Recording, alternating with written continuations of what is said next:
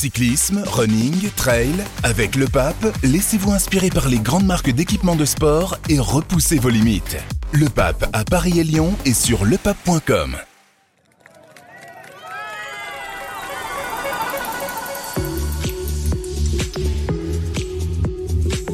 Le Tour de France ne s'arrête jamais et ça tombe bien, on a plein de choses à se raconter. Bonjour à toutes et à tous, bienvenue dans l'équipe du Tour. Nous sommes à Cauterets dans les Hautes-Pyrénées en ce jeudi 6 juillet où s'est jouée la sixième étape de cette grande boucle. Tadej Pogacar s'est imposé au sommet malgré la démonstration de force des Jumbo-Visma, de Jonas Vingegaard toute la journée. Le Slovène a pris sa revanche sur l'étape de la veille. Il a même distancé son rival. Le Tour de France est loin d'être fini, messieurs, dames. Euh, on va débriefer cette étape folle avec le trio habituel. Anthony Clément, Alexandre Ross et Nicolas Pertuis de Vélo Magazine. Salut les gars. Salut. Bonsoir. Allez, l'équipe du Tour au soir de la sixième étape, c'est parti. Et revoilà Pogachar. Donc, hier à la Reims, le Slovène avait pris un coup sur la tête en concédant plus d'une minute à Vingegaard. On se demandait même à ce micro s'il avait les ressources pour se relever. Et là, aujourd'hui, il prend sa revanche. Ce coureur-là est décidément imprévisible, Alex. Oui, je crois que c'est la définition d'un champion. Pogachar, on en avait un peu parlé hier, il n'est jamais vaincu. Euh, il a un moral, euh, un mental absolument incroyable.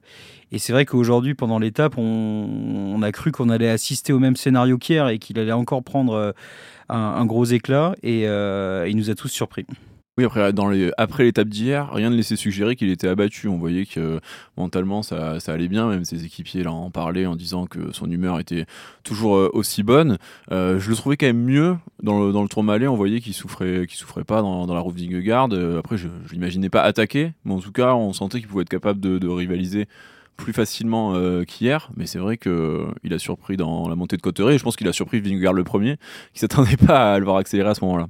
C'est un coureur frisson, euh, Pogacar ah bah oui, c'est un coureur euh, frisson. C'est lui la clé du spectacle dans la course. Hein, parce qu'aujourd'hui, on a vu une, tactique des jumbo euh, absolument parfaite, où tout était bien maîtrisé, mais ça n'a pas suffi pour, pour enterrer davantage Pogachar, qui a, qui a clairement quelque chose en plus, en tout cas dans la mentalité. Pour attaquer Vingegaard dans le final, alors que la veille, il avait pris un tir assez conséquent, Jumbo est en démonstration sur l'étape d'aujourd'hui, Vingegaard a l'air fort, il faut quand même une certaine dose de courage pour tenter cette attaque dès maintenant plutôt que de se dire je vais limiter la casse en essayant d'être un, peu mieux dans les, dans les jours à venir. Hein. Surtout des jambes. Hein. Il y a un moment. Euh, on a vu des coureurs avec des jambes ne pas tenter des choses. Lui, ben, ça risque pas de lui arriver. En compte de presse, il a dit qu'il aurait aimé attaquer plus tôt, mais son équipe euh, lui a dit non et il a attaqué donc à 2 km de l'arrivée. Et il disait que finalement c'était pas plus mal parce que il était à bloc et que s'il avait explosé, ça aurait pu, euh, ça aurait pu un peu se retourner comme on avait vu euh, sur le Giro quand Roglic est revenu sur Geraint Thomas dans les derniers, des dernières étapes, ça aurait pu être un peu ça, mais non, non, bravo à lui. Franchement, moi, je ne sais pas quoi dire parce qu'il n'y a rien à dire. À un moment, on s'efface. Euh, il n'y a plus d'analyse à faire. À un moment, on s'efface derrière ça. Quoi. là où il est bluffant, c'est que rationnellement, on pouvait imaginer qu'il soit mieux euh, en deuxième semaine ou en troisième semaine, parce qu'on avait parlé de son entraînement décalé à cause de sa fracture du poignet à Liège-Bastogne-Liège. Donc ça, c'était envisageable rationnellement. Mais euh, imaginez qu'il passe de, rien, bon pas rien, parce que hier il n'était pas non plus à la rue. Hein. Hier finalement c'est le deuxième plus fort derrière Vingegaard, mais qu'il arrive à attaquer dès maintenant alors que Vingegaard avait quand même euh, dégagé une très grosse impression hier et qu'il n'était pas non plus à la rue aujourd'hui, parce que là, c'est la, la, confirmation que les deux sont dans un autre monde. Et j'ai l'impression, dites-moi messieurs, lorsque Vingegaard attaque, comme on l'a vu hier, je ne sais pas si c'est une histoire de dégaine, de ce qui dégage, de, style sur le vélo. J'ai l'impression que ça renvoie moins de moins d'émotions, moins de frissons, ça crée moins d'emballement euh, ici, autour, hein, là, on est, on, est, on est dans la montée à 4 km du sommet. Euh, on a les suiveurs euh, du tour, tous les gens devant les écrans, pour ceux qui ne voient pas passer les coureurs. On a l'impression que Pogacar apporte quelque chose en plus quand il attaque dans sa manière de se dresser sur le vélo. Il a, il a une gestuelle peut-être un peu plus, plus expressive. Après, l'attaque de Vingegaard hier, elle était quand même impressionnante. Et, euh, La deuxième, parce que la première, on l'a pas vue à la télé.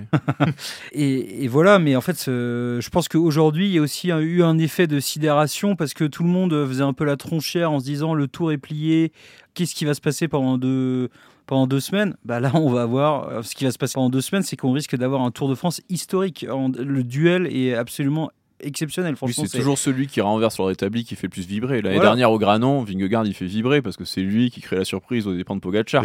Après, c'est vrai que dans son style, euh, Vingegaard ça paraît assez euh, glacial et robotique. Euh, et là, il y avait aussi euh, la façon dont Jumbo avait joué. Aujourd'hui, c'était un peu le rouleau compresseur, donc forcément, c'est moins exaltant qu'un un duel et un mec qui s'envole et qui, qui crée la surprise. Nico, tu fais la moue. Non, mais j'entends le panache de, de, Pogacar aujourd'hui. Vingegaard a, fait, Vingegaard a fait la même chose euh, hier. Donc, euh, ouais, c'est pas tant sur le panache, c'est ce que disait Alex. Oui, mais non, non, mais l'impression. Non, mais j'entends, j'entends ce qui se dit à la télé, j'entends ce qui se dit euh, autour. Là, je parle pas que, que de nous. je trouve que c'est une, une analyse un peu facile. C'est pas parce que on a une équipe qui essaye de prévoir des choses. D'ailleurs, hier, UAE avait prévu un plan, ils se sont plantés. Aujourd'hui, Jumbo a, a, mis un plan en place, ça n'a pas fonctionné faut aller au-delà de ça à un moment, quoi. C'est pas parce qu'il y a un gars qui attaque tout le temps euh, et que, que, que c'est forcément mieux. Enfin, faut, faut peser les mots aussi, je trouve. Non, mais il y a du panache aussi dans l'action de Jumbo aujourd'hui, parce que Jumbo aurait pu être dans une optique de, de contrôle pur. Or, il tente un truc avec Van Aert devant. Enfin, ça, il y a aussi de l'imagination et euh, c'est pas seulement une, tactique défensive. Donc, on, peut y voir aussi des, belles choses. Ouais, ben venons-y justement à cette euh, tactique des jumbo. On a donc vu euh, Wood Van Aert, le leader slash équipier de leader qui pourrait être leader, pardon, dans, dans tout un tas d'équipes, mais qui est parfois équipier sur ce Tour de France pour Jonas Vingegaard. On l'a vu à l'avant tracter toute l'échappée quasiment de bout en bout. Derrière, Kelderman, Kuss, lâcher tout le monde, hormis euh, Vingegaard et Pogachar. Qu'est-ce que vous vous êtes dit quand vous avez vécu cette étape pendant la journée et pendant cette démonstration de force des, Jumbo? Qu'est-ce que vous vous êtes dit sur euh, la suite? Est-ce que parce qu'on semblait partir sur une espèce d'ultra domination. Ouais, non, moi j'ai eu un doute quand, quand Vingegaard n'a pas réussi à lâcher Pogachar euh, dans le tour dans le tour Malais. Dans le tour Malais. Je me suis dit que ça allait être long jusque dans les quatre derniers kilomètres du dernier col. Et je voyais quand même, il l'a dit Anthony, euh, on voyait Pogachar qui tournait bien les cannes quand même euh, dans le Tourmalet.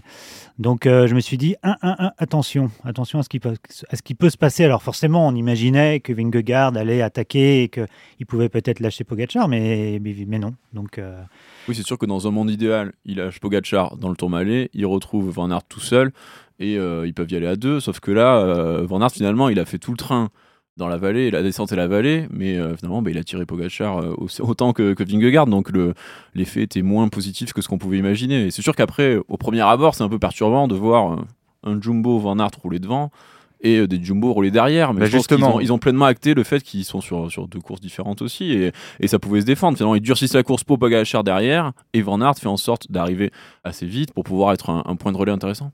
mais justement, est-ce que cette chose rare qu'on a vue, c'est-à-dire un équipier dans l'échappée qui roule devant et les autres équipiers dans le deuxième échelon du peloton qui impriment aussi le tempo, donc c'est assez rare de, voir ça. Est-ce que c'était pas justement pour ne pas récupérer Van Aert trop tôt et pour pouvoir récupérer Van Aert après le sommet du Tour Malais Est-ce que finalement c'est pas bien joué par Jumbo? Peut-être parce que c'est ce qui s'est passé, mais euh, c'est dur à dire. Moi, j'avoue que. Ça t'a surpris quand t'as ah, vu ça? enfin, Franchement, je me suis dit, mais que fait encore euh, Van Aert? Euh, Déjà hier, on s'était interrogé sur son rôle. Hier, il avait servi à pas grand-chose. Aujourd'hui, ça a bien tourné pour eux. Il a, il a servi à Vingegaard à partir du sommet du, du Tourmalet. de manière plus générale, en fait, je pense que les Jumbo voulaient plier en deux Pogachar, en profiter pensant que, comme il avait montré des faiblesses hier, c'était le moment de, de, plier le tour et vraiment de. C'était pas idiot. Hein. Non, c'était pas idiot, mais euh, ça, ça, leur est revenu dans la figure euh, dans les. Moi, je suis dans la voiture avec Pierre Calvert, qui est complètement néerlandophile. Pierre Calvert, notre collègue de l'équipe. Voilà, chacun a ses, ses, perversions. Il y en a qui aiment bien les clics-clics, il y en a qui aiment bien les, Pays-Bas. Et euh, Pierre Calvert, lui, Référence ça à l'épisode d'hier. Dès le début, en disant voilà, c'est une tactique qui est euh, parfaitement déployée. Et, finalement, le, seul euh, mec qui met à mal cette tactique, c'est euh, Pogachar dans le final. Et après, c'est un duel. Et bon, quand il y a un duel, il n'y a plus trop de tactique. Donc euh, l'approche était, pas mauvaise. On peut quand même se poser la question. Enfin, moi, je me la pose. Hein, je réfléchis beaucoup par rapport aux préparations et tout ça. Et la, manière dont Pogachar aujourd'hui lâche Vingegaard, il y a, y a plusieurs hypothèses possibles au niveau des analyses. Est-ce que Vingegaard a une micro-défaillance dans les deux derniers kilomètres, enfin dans les quatre derniers kilomètres? Son style n'est pas le même qu'hier, on peut se poser la question. Il faudrait voir les, les, les, les, data, les datas sur euh, les capteurs de puissance pour le voir réellement, on ne les aura pas. Euh, est-ce que hier, Pogacar a eu lui aussi en fin d'étape euh, une petite défaillance? Enfin, je sais pas où est la, vérité dans tout ça. Euh, c'est compliqué a de faire une analyse comme ça à chaud. Après, je trouvais que la, supériorité de Vingegaard se voyait plus hier parce que hier, par exemple, il prend même pas la peine de surprendre Pogachar. Il est devant Pogachar quand il attaque, il accélère et euh, l'autre arrive même pas à le suivre, c'est plié. Là, aujourd'hui, on voit quand même que Pogachar fait l'effort de le surprendre pour avoir ce, ce petit temps d'avance. Bon, il n'y a pas photo ensuite, mais en tout cas, c'est plus une attaque traditionnelle qu'hier où on voit vraiment un mec qui est, qui est trois étages au-dessus. Mais je pense quand même qu'il était pas loin de la, de la rupture, euh, Vingegaard, parce qu'en en fait, l'écart plafonne un temps entre 8-10 secondes mm. euh, et, sur le dernier kilomètre, là, il, est en train de craquer. Il en repère encore une, une quinzaine.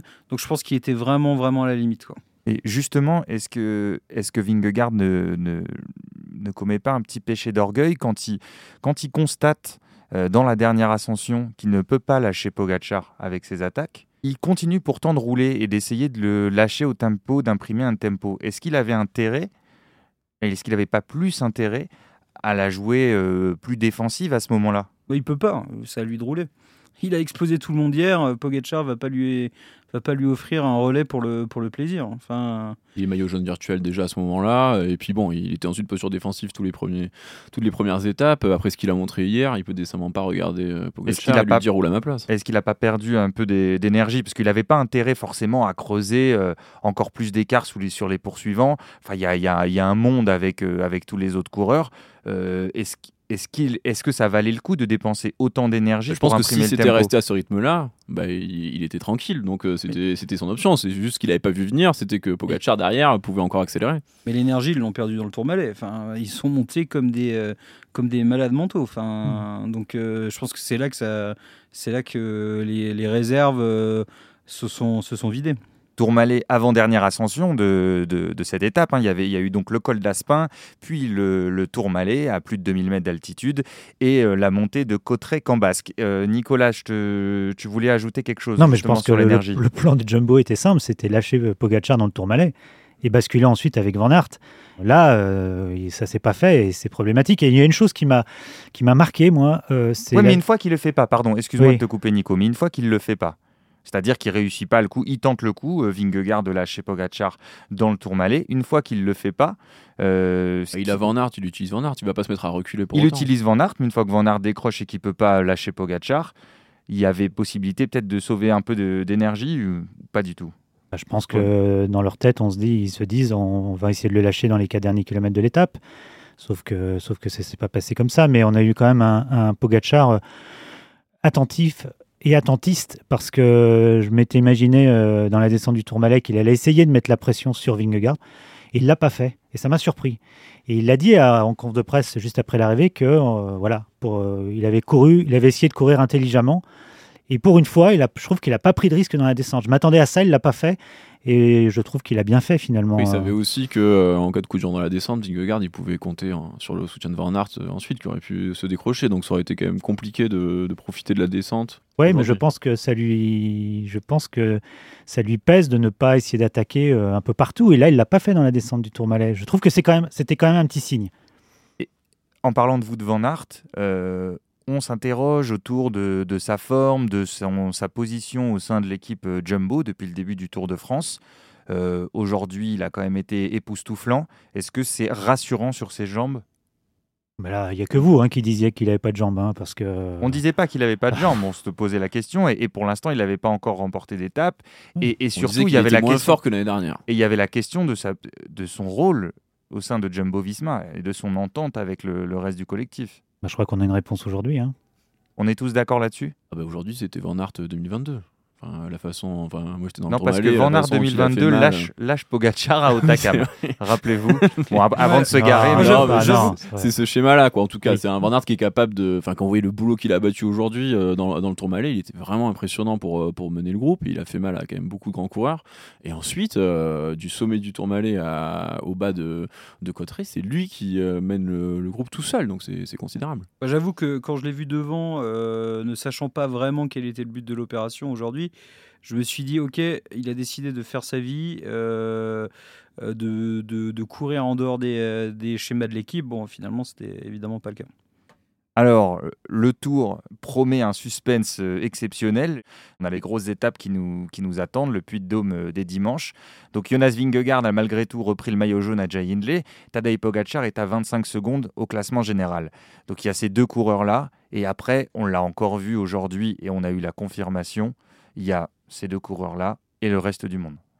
Ah oui, les, euh, écarts sont, énormes. Après, ce que j'ai noté, c'est que il creuse pas dans la dernière, euh, dans la dernière montée parce que je crois qu'il finissait à 2,45.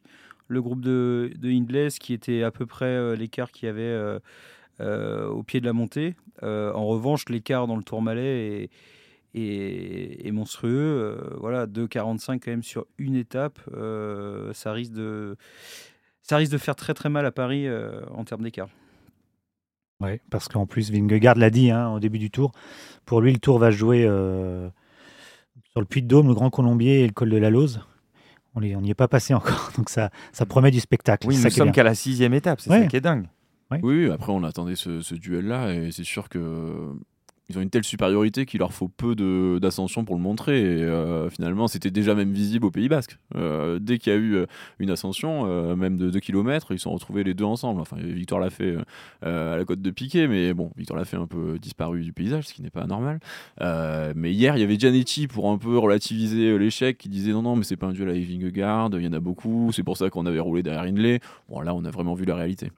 Donc, parmi le reste du monde, aujourd'hui, après Pogachar, à 2,39, donc c'est détaché un trio. Euh, Carlos Rodriguez, l'espagnol euh, d'Ineos, Jay Hindley, qui était maillot jaune et qui aura donc euh, conservé sa tunique seulement une journée, et qui l'aura porté une journée même, et Simon Yates de Jaiko Alula. Et à plus de 30 secondes derrière, on a le groupe Godu, Godu qui perd encore du temps sur Jay Hindley, qui a 2 minutes 30 de retard sur Jay Hindley. Ça commence à faire long pour le podium. Euh, oui, ça commence à faire long, surtout que voilà, Hindley a perdu du temps aujourd'hui, mais il s'est pas, il s'est pas décomposé non plus. Il a essayé de s'accrocher à un moment au haut du Tourmalet. Je crois qu'il a vite compris qu'il pouvait pas tenir le rythme, mais euh, c'est pour l'instant le candidat le plus solide à la, troisième place. Il y en a un qui a complètement explosé, c'est Skelmose qui paraissait plutôt bien dans les, étapes du Pays Basque. Il était très bien. Mmh. On se disait, euh, comme il avait gagné le Tour de Suisse, qu'il pouvait être un, prétendant. Euh, au top 5 ou au top 10 et là vraiment dès le tour malais c'était très difficile mmh. il a réussi à rentrer sur le, dans le groupe Godu dans la descente et puis il a explosé à Cotteret il est tombé hier hein. Hmm. Ça peut jouer. Oui, ça joue. Euh, David Godu, le français leader de Groupama FDJ, termine donc avec Romain Bardet, un autre français de DSM, avec Thomas Pitcock et Adam Yates, les deux anglais. Euh, Nico, euh, en début de, tour, on disait que Godu avait essayé de se préparer pour tenter de d'agir un peu plus sur son tour, d'essayer de pouvoir attaquer, de pas courir de manière défensive euh, comme il avait fait l'année dernière. Il avait fait tout ce qu'il pouvait, hein, bien sûr, hein, mmh. mais il avait résisté.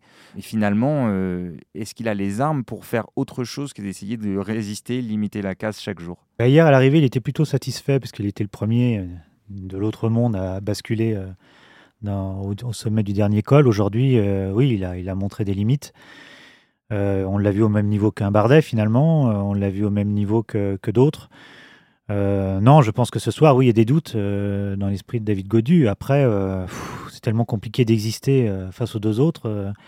ça va être vraiment une course au podium. Donc, tactiquement, ça doit pas être simple dans les équipes. là, franchement, comment tu cours? Il faut se désintéresser des, deux autres. Comment tu ah, Complètement.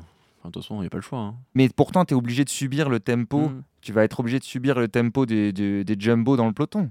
Ouais, mais il y a un moment où peut-être les écarts seront tels que qu'il faudra anticiper. Ils ont ils ont qu'à attaquer, franchement. Enfin. Euh, et prendre, et prendre de l'avance. Ce qu'a fait hier, en fait. Ce qu'a fait hier, c'est un peu le, le la perspective pour Godu euh, dans la, dans la suite du tour. C'est sa seule chance de, de maintenant de se rapprocher parce que ça va être quand même euh, délicat. Il y a, il y a quand même un, bel écart qui s'est créé entre lui et Hindley et les étapes pyrénéennes laissent penser qu'il n'est pas forcément capable de le, combler à la pédale. Donc il va falloir trouver un moyen. Et il va falloir peut-être attendre que Vingegaard prenne un peu plus d'avance parce que si Godu part dans une échappée aujourd'hui, on imagine mal Jumbo lui laisser, de, lui laisser prendre, prendre trop de champ. Oui, mais quand il sera à plus de 5 minutes et qu'on sera en troisième semaine, bon, peut-être que ils vont euh, Vingegaard et Pogacar, ils vont pas sauter sur tout le monde non plus. On peut peut-être imaginer un podium avec juste deux marches cette année, parce que je pense que la troisième ne voudra pas dire grand-chose en fait. Justement, euh, euh, peut-être une des failles de Jay Hindley si on se projette sur la suite du tour pour David Godu. Le tour est encore long, hein, plus de deux semaines de course. Euh, il y a encore beaucoup, beaucoup d'étapes de montagne qui nous attendent. S'il y a peut-être peut-être une faille chez Jay Hindley, c'est son équipe. On l'a vu isolé très vite dans le Tourmalet, hein, il avait Bourman à côté. Je dis ça, euh, c'est pas forcément mieux chez Groupama FDJ, mais si jamais la Bora doit rouler ou doit faire rouler dans une étape de montagne parce qu'elle voudrait revenir sur Godu, peut-être qu'elle a moins d'armes que d'autres équipes. Ouais, mais franchement, moi je crois que les, en troisième semaine, les stratégies d'équipe, ça ne va pas exister. Ça va être chacun pour, euh, chacun pour soi. Euh, les Bora, de toute manière, ils n'ont pas les moyens de, de, peser sur la course. Il n'y a que deux équipes. Euh, les autres, ils vont, ils vont juste euh, essayer de survivre. Tu, tu peux pas mettre en place des stratégies. Euh, et puis il, il, est quand même pas mal épaulé. Euh, Bourman, Conrad euh, et Jungel, s'il si, ressuscite à un moment, c'est pas non plus. et puis il n'y a pas seulement Ineos. Hein. Vous avez Ineos avec Carlos Rodriguez. Je pense qu'Ineos, ils peuvent voir venir. Hein. Je pense qu'ils sont, sont, pas terrifiés par la force de frappe de Groupama FDJ. Et puis Ineos, pour le coup, ils ont de quoi rouler fort sur l'échappée si Godu est dans l'échappée en montagne la semaine prochaine, par exemple. C'est une évidence, oui. C'est vrai qu'Ineos, euh, par rapport à ce qu'on a vu aujourd'hui, euh, euh, ils tiennent un peu la corde collectivement en tout cas. Et Pitcock finit avec Godu. Hein. Tom mm -hmm. Pitcock. Mmh. Ils ont Katowski qui est le dernier à lâcher Vingegaard et Pogacar. Ils ont Carlos Rodriguez et ils ont Pitcock. Donc, Et Bernal Alors... qui peut se mettre en coéquipier, c'est pas c'est pas pourri non plus quoi. Oui, ils ont peut-être plus le leader le leader capable de remporter le tour, mais en tout cas ils ont ils ont une homogénéité qui est pour l'instant euh, supérieure au, à celle des, des, des, autres rivaux euh, pour le podium. On est tous d'accord là-dessus. Oui, c'est l'évidence, mais ça, ça, resterait toujours l'équipe majeure s'il n'y avait pas les deux ovnis euh, qui sont apparus. D'ailleurs, si on parle de l'échappée, euh, j'ai deux questions pour vous. Euh, pourquoi Vanderpool était dans l'échappée? Alors, euh, et la deuxième question, euh, c'est plus autour de Julien Alaphilippe. On se demandait si. Bon, en tout cas, ça confirme ce que tu disais, Nico. Il, vise davantage les étapes de, montagne, mais il est quand même euh, hors du coup. Il lâche bien avant des coureurs qu'il qui aurait pu suivre euh, à une certaine époque. Ouais, mais. Une... Ouais. Oui, mais après, on est quand même qu'au sixième jour, au septième jour de course, dans une configuration qui est quand même à gagner des secondes par seconde. Euh, Rappelons-nous, euh, quand Julien gagnait des étapes de montagne, c'était souvent en troisième semaine. Donc c'est quand même dans une configuration qui était différente de, de celle d'aujourd'hui et d'hier. Ok. Donc, ouais, je trouve pas ça inquiétant ouais, ce qu'il fait aujourd'hui. Je pense qu'au contraire, euh, il peut se retrouver dans des schémas plus, euh, plus positifs pour lui en troisième semaine, même si évidemment, euh, il pourrait avoir de meilleures jambes. Euh, Alex Vanderpool, qu'est-ce qu'il faisait là? Il s'ennuie? Non, il s'ennuie pas, mais il faut bien qu'il il va pas rester au chaud euh, pendant tout le tour non plus et juste emmener les, les sprints euh, pour Philipsen. Je pense que euh, moi j'ai trouvé que c'était un bon signe de le voir à l'avant. Alors il, explose très tôt, mais bon, c'est quand même extrêmement dur pour lui. Aspin, Tourmalet, c'est pas non plus, on sait c'est pas son terrain de, prédilection. Est-ce que vous voulez ajouter quelque chose sur l'étape du jour, messieurs?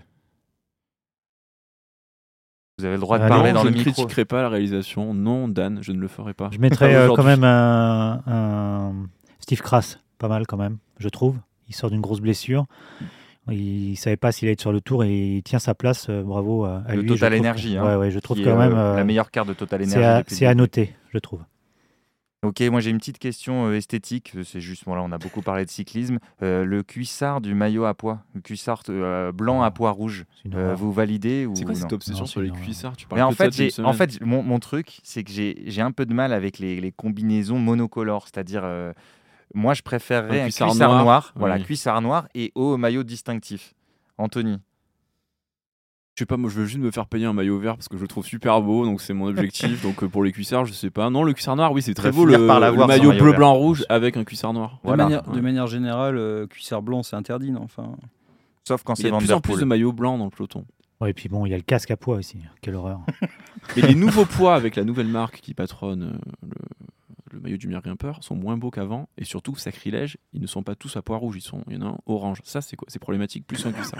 ah bon? Si vous voulez vraiment entrer dans les sujets, voilà. voilà bah, on, est, vous me lancez, on se penchera lancez. sur ça. Si, demain d'ailleurs, c'est demain c'est une arrivée au sprint, donc peut-être qu'on aura le temps de, de parler de tout ça rapidement sur demain avant de avant de vous libérer, messieurs. donc un peu de répit pour le peloton, hein, étape pour sprinter. donc le peloton s'élancera de Mont-de-Marsan dans les Landes pour 170 km jusqu'à Bordeaux en Gironde. Donc septième étape euh, a priori réservée aux sprinteurs et avec un favori, bah, Jasper Philipsen qui, qui espère faire euh, la passe de 3. Euh, oui, Alex, tu veux dire quelque chose? Et une attaque de Pogacar au kilomètre zéro pour le, pour le fun. Ah, pour un, le fun. Un sprint, un sprint pour euh, sprinteurs qui, qui aiment sprinter à très haute vélocité demain, parce que c'est un sprint très rapide. Euh, je mettrai une petite piécette sur euh, Groenewegen avec Mesgeg, son lanceur, qui est un spécialiste des, des sprints à très haute vélocité. Bah, c'est le retour des sprints à Bordeaux. C'est, c'est, c'est, ça fait longtemps quand même, je crois. Ça Et fait c'est longtemps. l'étape la plus prestigieuse 2010. pour les sprinteurs Je dirais de après les Champs-Élysées. Effectivement. Ah, juste un petit mot avant de, avant de conclure cette émission. La Française Juliette Labousse euh, est deuxième du classement général sur le Giro, euh, qui se court actuellement. Euh, c'est la Néerlandaise Annemiek van Vleuten euh, qui est Tiens maillot rose. Il, reste, euh, il reste deux étapes. Ce sera peut-être difficile d'aller chercher le maillot, rose, mais il y a un podium à défendre pour euh, Juliette Labousse. Euh, voilà, c'est tout pour aujourd'hui. Alexandre Ross, Nicolas Pertuis, Anthony Clément, merci beaucoup. C'était très intéressant. On vit un tour passionnant. Il y a du suspense, il y a du spectacle. C'est génial. Et nous, on vous donne rendez-vous demain. Merci encore. Vous êtes très, très nombreux à nous écouter chaque jour. Merci à tous. À demain. Ciao.